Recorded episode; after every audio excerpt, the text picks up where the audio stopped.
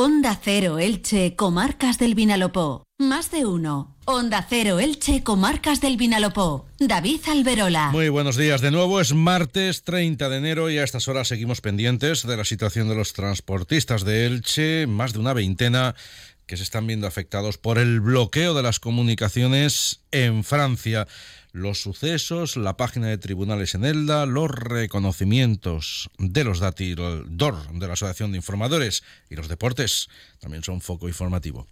A esta hora comenzamos. Primer apunte para la previsión meteorológica, como cada mañana nos la acerca Jorge Miralles desde Tiempo Elche, que dice que las temperaturas máximas van a ascender un poco hoy un último martes del mes de enero que va a ser una jornada con bastantes nubes, viento flojo de levante a partir de mediodía. La temperatura máxima va a rondar los 16 grados en Elche, Crevillena y Santa Pola. Comercial Persianera. Puertas, tableros, parquets, cocinas y bricolaje. Más de uno. Onda Cero Elche, comarcas del Vinalopó. Más de una veintena de transportistas de Elche que llevan a países de Europa productos del Camp de Elche como granada mollar o, y hortalizas de invierno se han visto afectados directamente en los últimos días, eh, lo siguen haciendo hoy por el bloqueo provocado por las movilizaciones de agricultores franceses en muchas carreteras francesas y en la frontera de la Jonquera. La situación se agrava por momentos y la misma y en la misma medida lo está haciendo la preocupación de esos transportistas ilicitanos.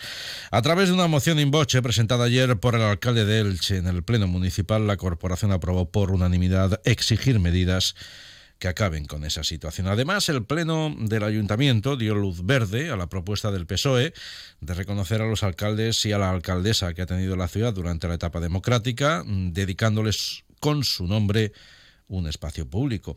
Del mismo modo, se rechazó en ese pleno la propuesta de Compromís Perelch de la renaturalización del río Vinalopó a su paso por la ciudad. Y a propuesta de Vox se aprobó la elaboración de una ordenanza municipal sobre la protección del medio rural y el desarrollo en ese ámbito. En este sentido, el equipo de gobierno avanzó la intención de que esa ordenanza pueda ser una realidad a lo largo de este año. Juan de Dios Navarro es concejal de Medio Ambiente y Agricultura en Elche. Probablemente en este año podamos tener este borrador de ordenanza para poder trabajar. Con la oposición tendremos reuniones previas con todos los sectores y con todos los afectados y, como no puede ser de otra forma, buscando ese consenso.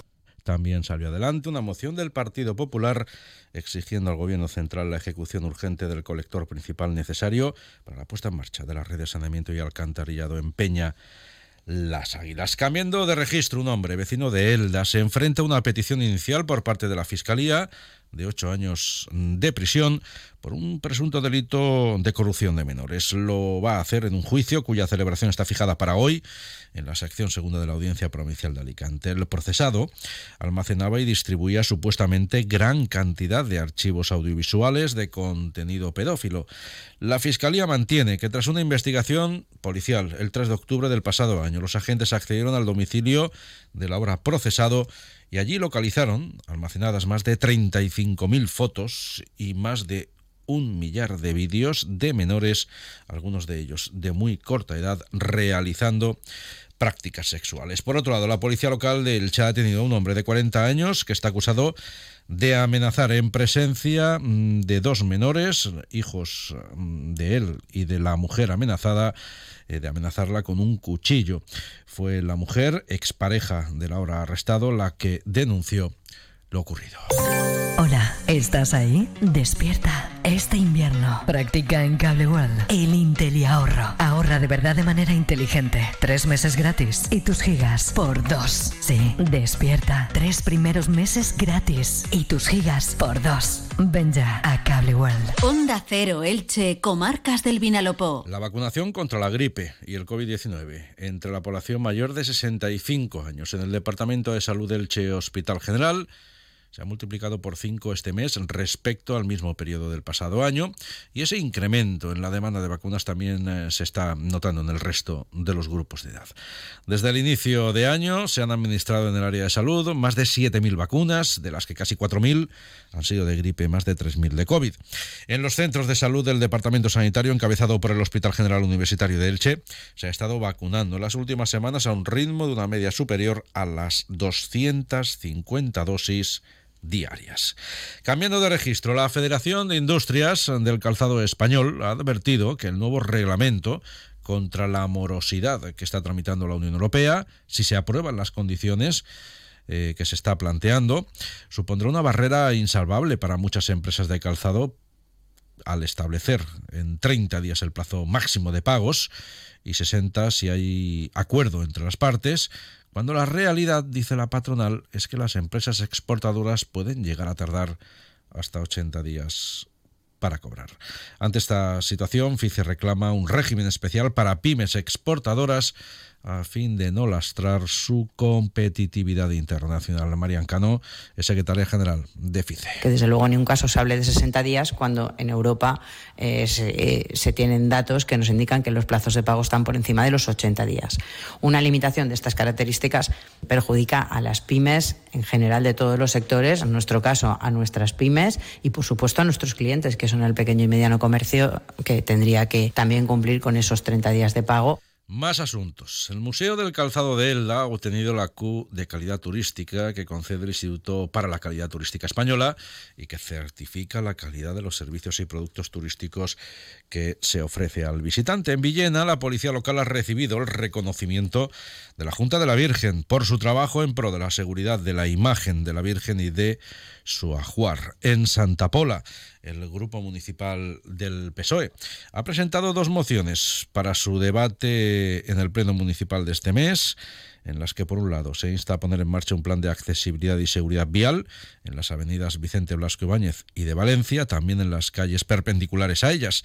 Por otro lado, reclama en otra moción tanto la creación de una feria de tradiciones como la búsqueda de una ubicación adecuada para colocar als eh, llegants de la colla de Dolsainers el Freu, con el objetivo de que sean visitados todo el año. Y en Crevillén, la alcaldesa de la localidad, Lourdes Aznar, ha asegurado que la Generalitat tiene la intención de licitar, adjudicar y colocar la plataforma hidráulica en el Teatro Chapí a lo largo de este año. Se nos ha confirmado que durante el año 2024 van a licitar ya las obras de colocación de la plataforma con la intención de que en el propio año 2024 quede instalada. Al mismo tiempo también les hemos planteado eh, la posibilidad de que se estudie ya la cesión de las instalaciones del teatro al Ayuntamiento de Crevillén una vez desbloqueen ellos jurídicamente el tema conforme está. Y también se ha hablado de avanzar en la elaboración de un convenio para que lo rubriquen Ayuntamiento y Gobierno Autonómico para programar y financiar el resto de actuaciones que requiere la puesta en funcionamiento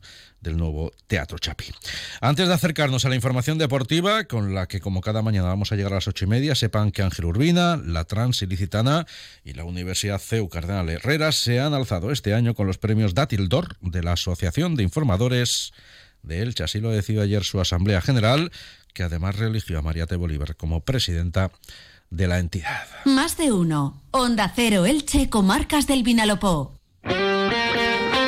para la información deportiva, Monserrate, buenos días. Hola David, buenos días. Menos de 72 horas le quedan al Elche Club de Fútbol para ocupar las cuatro fichas que tiene libres para poder encontrar dos extremos, un mediocentro y un defensa central. La plantilla regresa esta mañana al trabajo a las diez y media en el 10 y borra y lo hará con la mente puesta ya en el siguiente partido que será este viernes a las ocho y media de la tarde en el Estadio Martínez Valero frente al Burgos. El equipo licitano para entonces tendrá ya los refuerzos, pero Sebastián Becasese tendrá que darle continuidad al mismo equipo de las últimas jornadas que ha sumado 8 de 12 y que en sus últimos cuatro partidos ha mantenido la portería a cero. Muy bien también el Eldense tras imponerse el pasado domingo en el campo del Español y dejar el descenso a 9 puntos, mientras que el Go Club Balonmano Elche es colíder en la Liga Guerrera Ciberdrola tras imponerse el pasado fin de semana por 25 a 35 en la pista del Betty Onac. Está empatado puntos con el Vera Vera San Sebastián. ¿Se acaba tu contrato de mantenimiento del ascensor y quieres buscar un servicio mejor?